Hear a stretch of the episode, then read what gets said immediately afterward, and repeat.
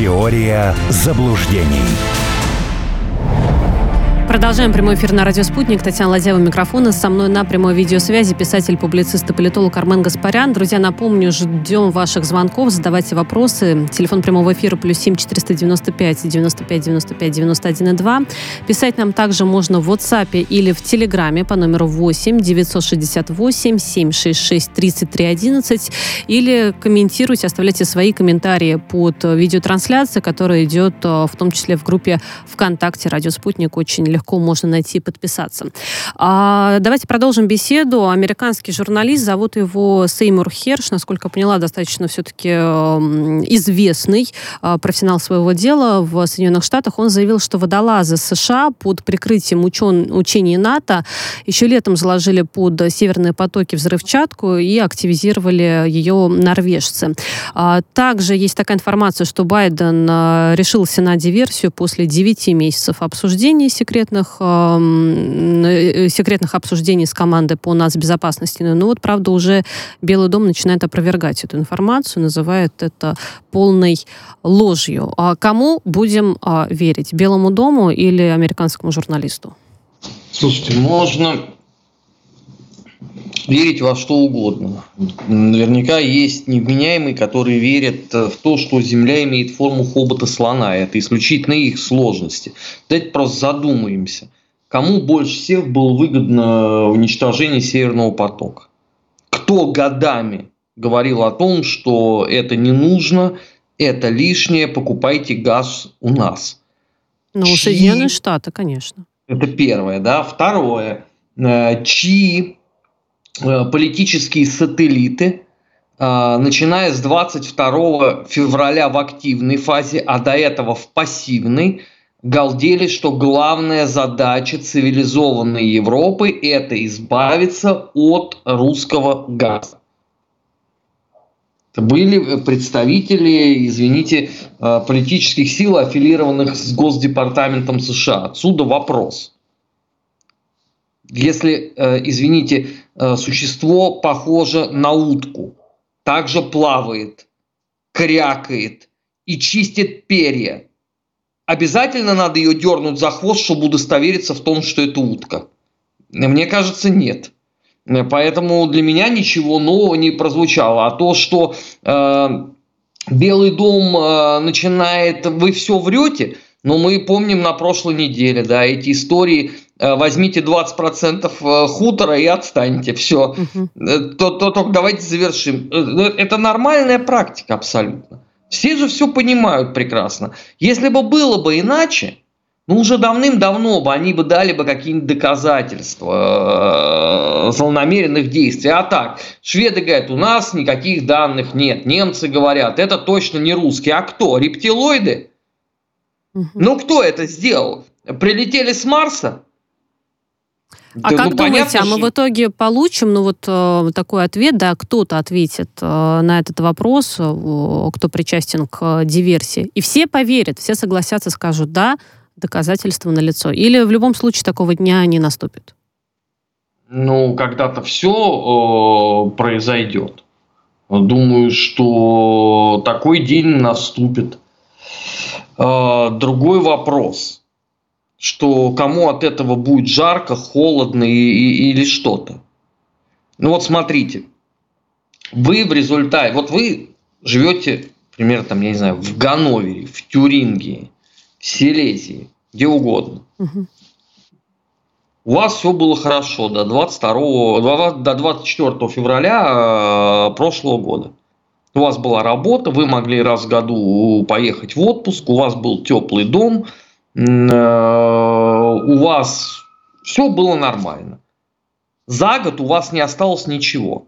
Ваших доходов хватает ровно на то, чтобы обогреть половину дома, ни в какой отпуск вы не едете, и так далее, и так далее. И что вам от того, что через 15 лет, после того, как у вас все рухнуло, выйдет очередная клуша, невменяемая в виде там условный новый э, Марин Жан-Пьер, и скажет, знаете что, да, это тут вот предыдущая администрация, вот уроды, они это сделали. Но Вам финансовая компенсация, допустим, нет?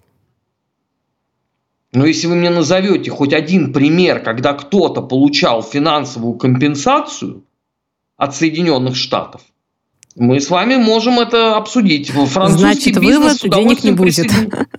Ну, французский бизнес с удовольствием присоединяется к моему вопросу и интересуется, когда они получат компенсацию за выход из активов в Иране, осуществленным еще много-много лет назад. Им обещал лично Барак Обама. Потом пришел Дональд Фредович, который сказал, кто вам обещал, у того и спрашивать. У меня денег нет, пошли вон. А когда пришел Байден, и они в очередной раз спросили, Байден сказал, вы что, не видите, как мне тяжело? У меня Путин и Трамп. Все, есть вопросы? Пошли вон отсюда. Это вот такая компенсация будет. А потом, извините, а если к тому моменту, вот, э, например, пенсионеры, да, немецкие, которые жили, не тужили, они за, у, умрут, э, компенсацию кто должен требовать? Внук? Или кто? Хороший вопрос, на который нет ответа. Ну и, видимо, он немного бессмысленен, потому что вы сами описали, что в любом случае никакой ни компенсации не будет. Ну, узнаем когда-нибудь правду, и, наверное, если с ней все согласятся, и на том, на том спасибо. А Евросоюз планирует усилить санкции против России в ближайшее время. Называется даже такая конкретная дата, 24 февраля, как мы понимаем, не случайно. Олаф Шольц об этом заявляет, про которого мы сегодня уже говорили. Кстати говоря, а, по поводу турне а, Зеленского по Европе вот появилась информация, что да, в Германию-то он не поедет, но Шольц при этом а, встретится а, в Париже вот и с Макроном, и с Зеленским. Знаете, состав почти напоминает Минские соглашения. Это случайно или нет? Ну, если они закончатся таким же результатом, я не буду против э, крахом э, все, все, все вот эти э, пресловутые форматы. Другой вопрос, что было бы интересно, конечно, послушать, что будет в кулуарах этих разговоров? На публику-то понятно. Да, мы вместе, никогда хутор э, не будет один, ля-ля, э, и так далее, и так далее. А вот что будет внутри этого процесса? Мы не узнаем с вами, к сожалению.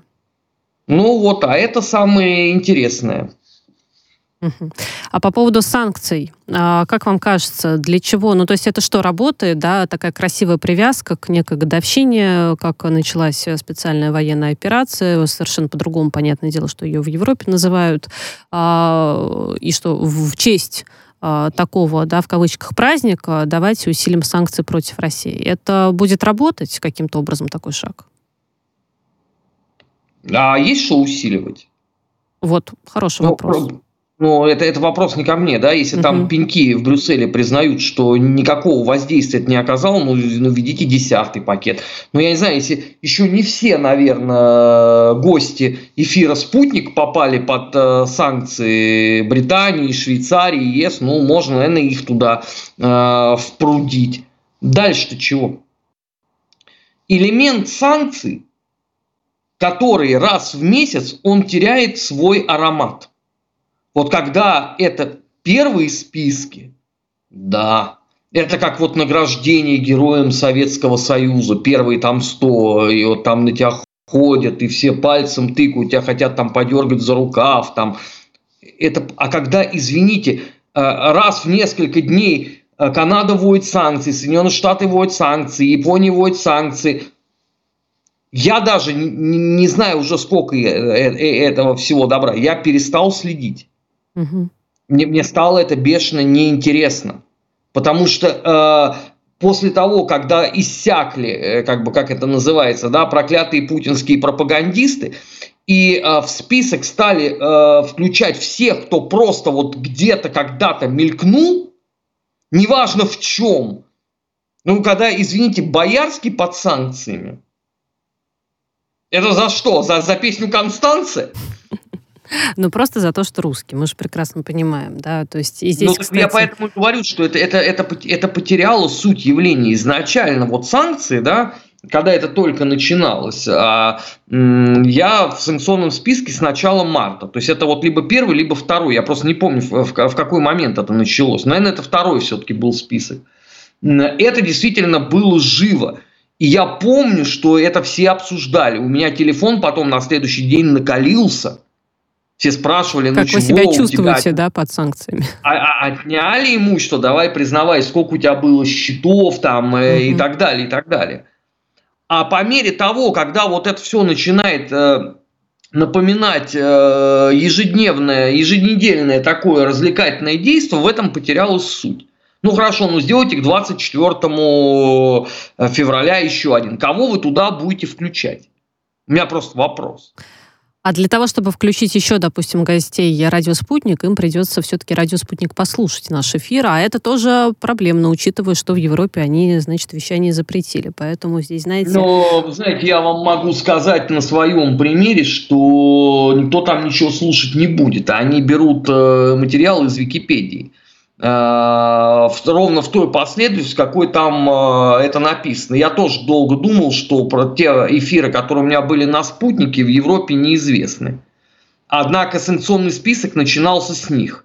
А потом только Вести, Россия-1, НТВ и так далее. А Ларчик просто открылся. Оказывается, это в моей биографии вот в такой последовательности было проставлено, но они переписали и нормально. Вот абсолютно потрясающий комментарий Дмитрий Юрьевич из Санкт-Петербурга нам написал. А, Дмитрий не, Юрьевич, вам... Не гоблин, нет? При... Вот сама задалась этим вопросом, но без фамилии. Ну, в общем, передаем привет и Петербургу и Дмитрию Юрьевичу. Он говорит, подскажите, пожалуйста, как попасть э, в санкционный список. Я ваш преданный поклонник, всегда слушаю ваши эфиры, иногда задаю вопросы, то есть, другими словами, являюсь участником вашей передачи. Но если мы еще и слушателей всех будем включать в санкционный список, тут, я боюсь, мы некоторую аудиторию аудиторию все-таки можем э, потерять. Дмитрий Юрьевич Армен, что скажем? Ну, я, я, я не знаю. Понимаете, э, э, раньше в этом была логика какая-то. А сейчас логики нету никакой, поэтому mm-hmm. меня абсолютно не удивит, если там вообще начнут появляться люди, которые там э, к ломам отношения в принципе никакого не имеют. А как попасть? Ну, надо, чтобы вас заметил не старик Державин, а кто-то на Украине. Но я не могу же давать такие советы, да, потому что у нас действует, э, мы же в государстве живем, да, у нас есть уголовный кодекс. Э, поэтому, к сожалению, я тут должен помолчать. А, но тем временем я тогда озвучу, что Великобритания все-таки нашла, против кого еще санкции ввести. Она расширила список по России, в том числе 8 физических лиц в нем оказались. И э, неудивительно, что в этом списке оказался уполномоченный при президенте России по правам предпринимателя Борис Титов, его сын Павел, ну и там еще несколько человек. Запрещен въезд на территорию Соединенного Королевства, и если будут обнаружены их активы на территории страны, будут заморожены. То есть они даже не в курсе, есть там эти активы или нет, но в любом случае, вот, пожалуйста, в список э, попали. Это все то, мне кажется, в копилку того, что мы сейчас обсудили.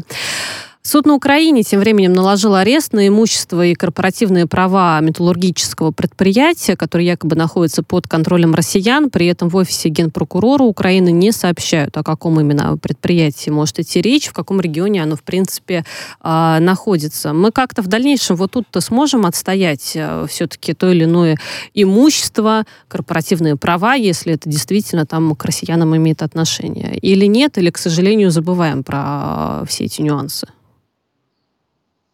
Ну, если э, Украина будет в нынешнем формате, можно забыть. На в любом другом, ну, собственно, в любом нет, э, собственно, других э, форматов тоже не очень много. Этот вопрос обсуждаемый. Но здесь опять же, вот сколько лет назад президент страны обратился к бизнесу и сказал, уезжайте, продавайте. Не будет жизни, отнимут все. Но же понятно, что у нас же каждый считает себя умнее одесского равина. Никто слушать ничего не стал. Ну и соответствующие результаты. Эм, они вполне себе прогнозировались, о них э, много говорили. Я не знаю, что надо сделать, чтобы люди начали думать. Иногда мне кажется, что это просто нереально. Причем э, дело-то не в том, что кто-то глупый, а в том, что кто-то искренне полагает, что в нынешних реалиях, где нету международного права как такового вообще, где оно просто уничтожено после 24 февраля, можно иметь какие-то вообще дела о чем-то таком э, размышлять.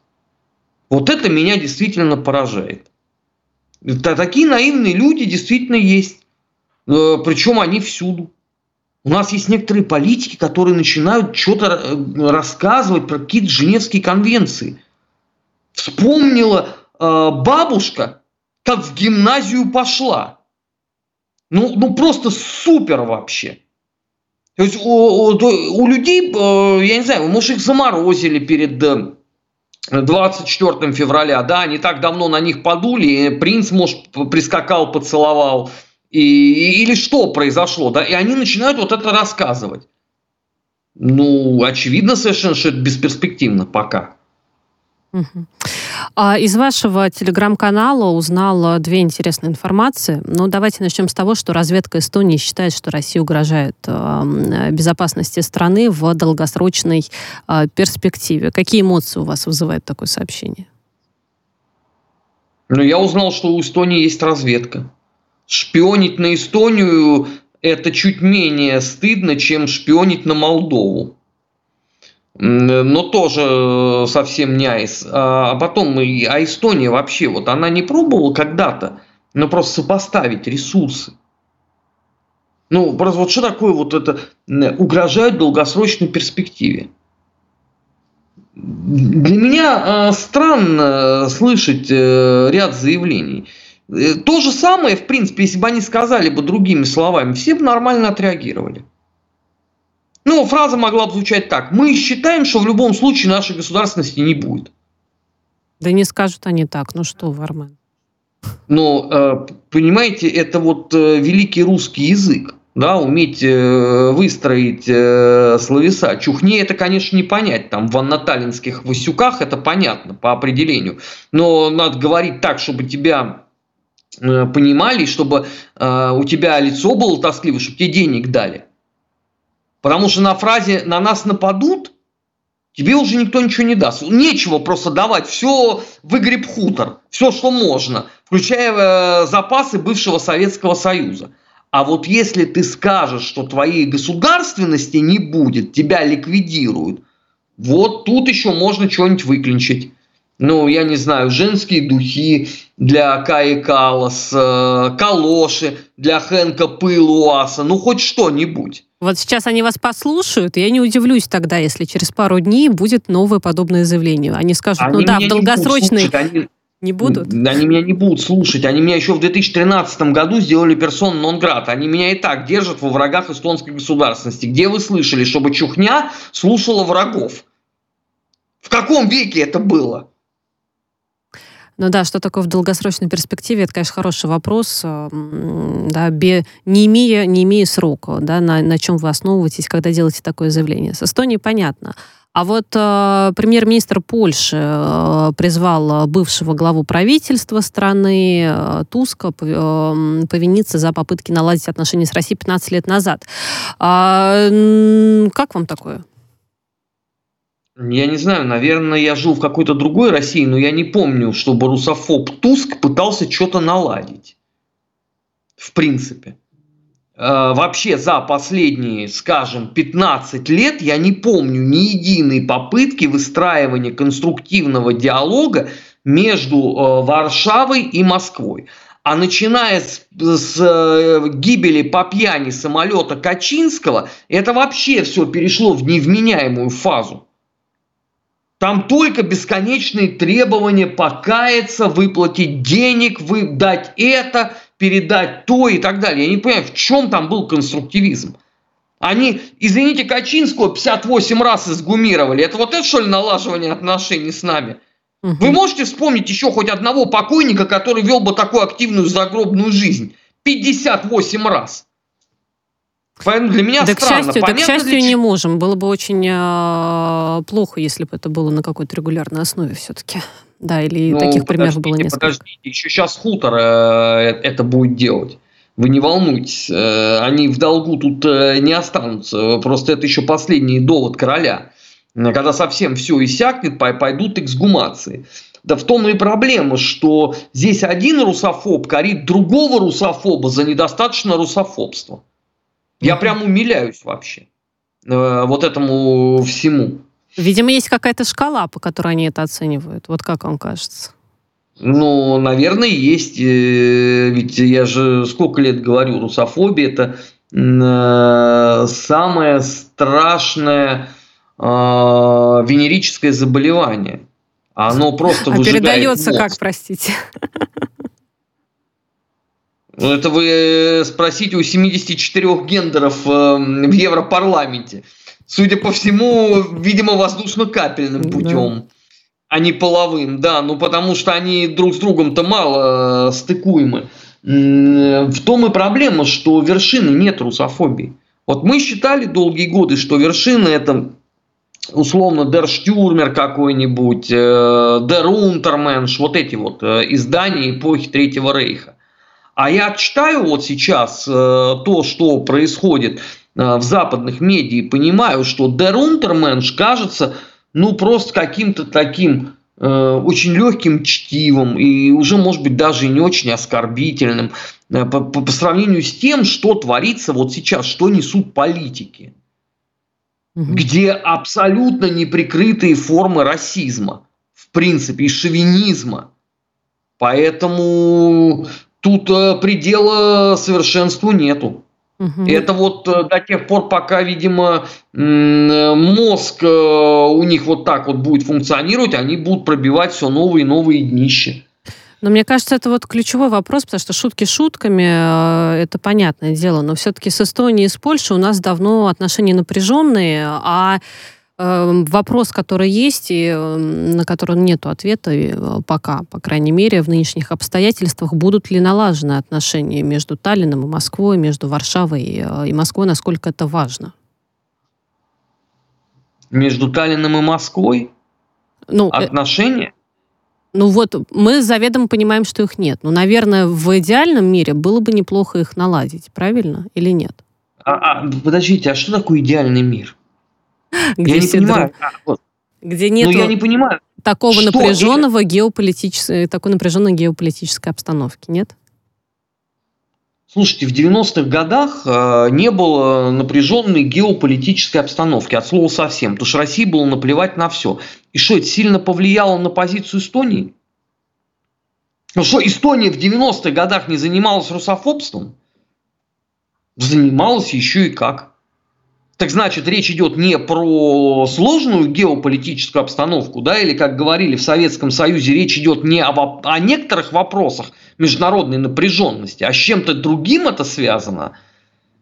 Ну а тут э, что, хирургическое вмешательство только, наверное. Ну, они же вам поэтому и сказали, что в долгосрочной перспективе. Потому что очень-очень далеко, да очень долго придется ждать. Ну, в общем, да, все это смешно, если бы не было так грустно на самом деле. Армен, на этом завершаем наш эфир. Я вас а, благодарю за беседу, за ответы на мои вопросы, за ответы на вопросы наших слушателей. Писатель, публицист и политолог Армен Гаспарян был на прямой связи со студией «Радио Спутник». Прежде чем уйти, я напомню, еще раз обращусь к нашим дорогим радиослушателям, напомню, что в группе ВКонтакте «Радио Спутник» легко находим, подписываемся, ставим лайки и в целом всегда находимся в курсе э, событий, но помимо этого принимаем участие в конкурсе. Все достаточно просто, есть всего два условия. Нужно подписаться на группу «Радио Спутник» ВКонтакте и поставить лайк под публикацией о конкурсе, который там сейчас э, проводится в преддверии 23 февраля. А 22 числа с помощью генератора случайных чисел мы выберем пятерых победителей, которые получат беспроводную колонку с логотипом «Радио Спутник». Желаю всем удачи. Теория заблуждений.